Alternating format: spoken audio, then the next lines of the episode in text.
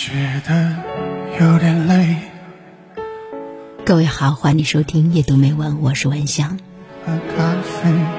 人一旦放任自己，有了第一次，就会有以后的无数次。相信在生活当中，你肯定也有这样的经历。比如说晚上睡觉之前，你会拿着手机对自己说：“就玩几分钟。”结果呢，一刷就刷了几个小时。酒席上，朋友给你劝酒，你实在拒绝不了，就说只喝一杯。结果呢，就有了第二杯、第三杯，最后几乎是大醉而归。你和朋友逛街，本打算什么也不买，结果呢，店员给你推荐了一支眉笔，最后你几乎买了一整套化妆品回家。很多事情就像这样，一旦有了开始的第一个突破口，结果就会一发不可收拾。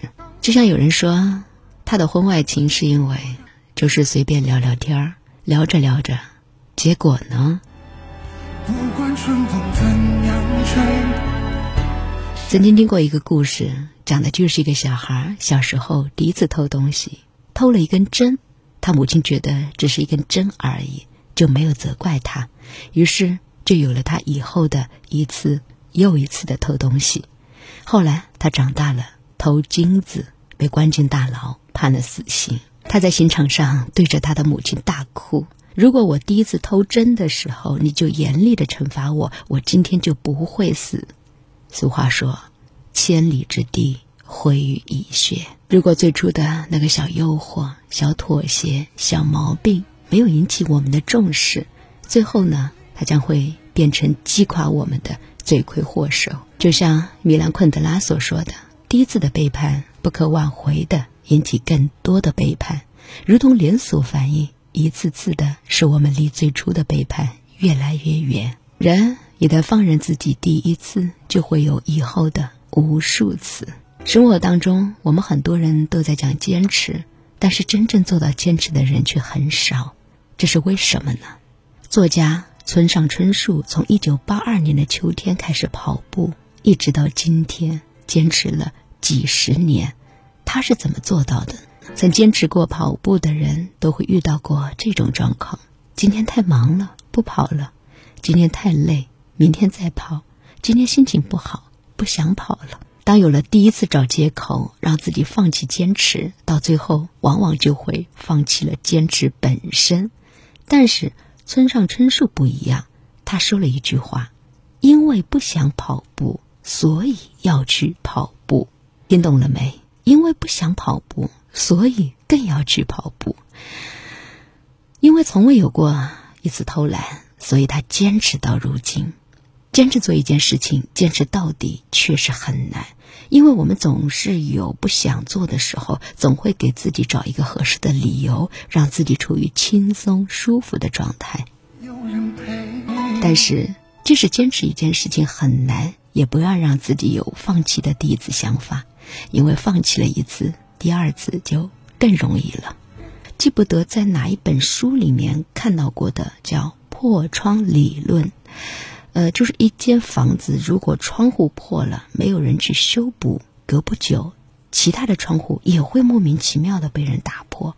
一面墙上，如果说出现了一些涂鸦，没有清洗掉，那很快墙上就会布满了乱七八糟、不堪入目的东西。在一个很干净的地方，人们会很不好意思的扔垃圾，但是，一旦地上有垃圾出现，人们就会毫不犹豫的随地乱扔垃圾，丝毫不觉得羞愧。这就是破窗理论的一个表现。好的东西，人们会尽量的保护它；而好的东西一旦有了裂痕，人们就会自觉的任其变得更坏。让一件原本好的东西变坏，往往是由一个看起来很小的行为产生的。就像第一次迟到没有被惩罚，然后就会养成了迟到的习惯。第一次降低对自己的要求，最后变得对自己没有要求。所以，不要给自己那些放任自己的第一次机会，不要打破自己的第一扇窗户。给自己定一个小目标吧，可以是每天六点的准时闹钟起床，可以是每天二十分钟的静坐冥想，也可以是每天三十分钟的读书思考，也可以是每天听我的阅读美文。当然了也可以每天早晨对着镜子给自己一个微笑，每天给你的爱人一个拥抱，每天给孩子多一点点的陪伴。人的一生时间都是有限的，我们要珍惜每分每秒，让自己过得更加的有意义，也让自己每天都提高一点点，每天都能够进步一点点。相信你的一个小小的坚持，那么终究会成就未来更好的一个你。寂寞让人心碎，恋爱中的女人太美，我想我做的对，我想会后悔，不管春风怎样吹，先让我好好爱一回。好的，非常感谢各位的收听，感谢你的陪伴。阅读美文，我是文香，依然祝福各位，愿你所有的美好都能够如期而至。你可以加入到我的微信公众号，搜索拼音文香九九幺八。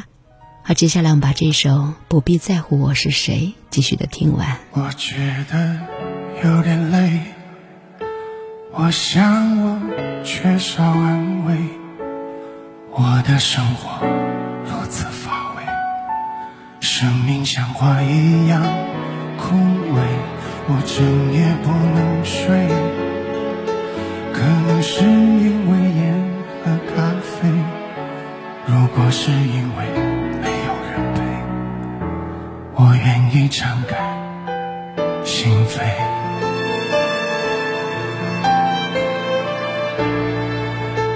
几次真的想让自己醉，让自己远离那许多恩怨是非，让隐藏已久的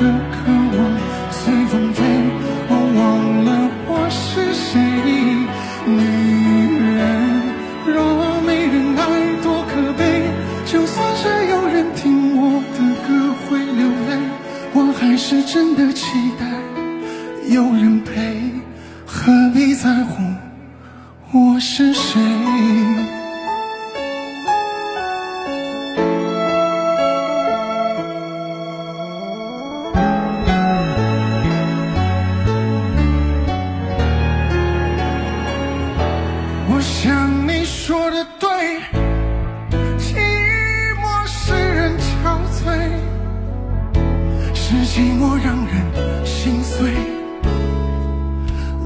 中的女人太美，我想我做的对，我想我不会后悔，不管春风怎样吹。先让我好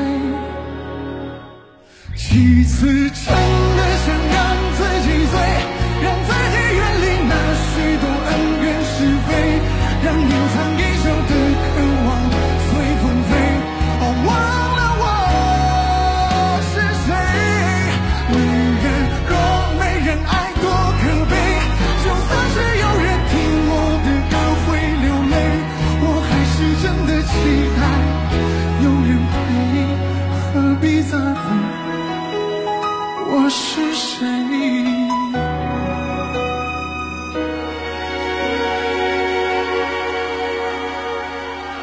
我想我做的对，我想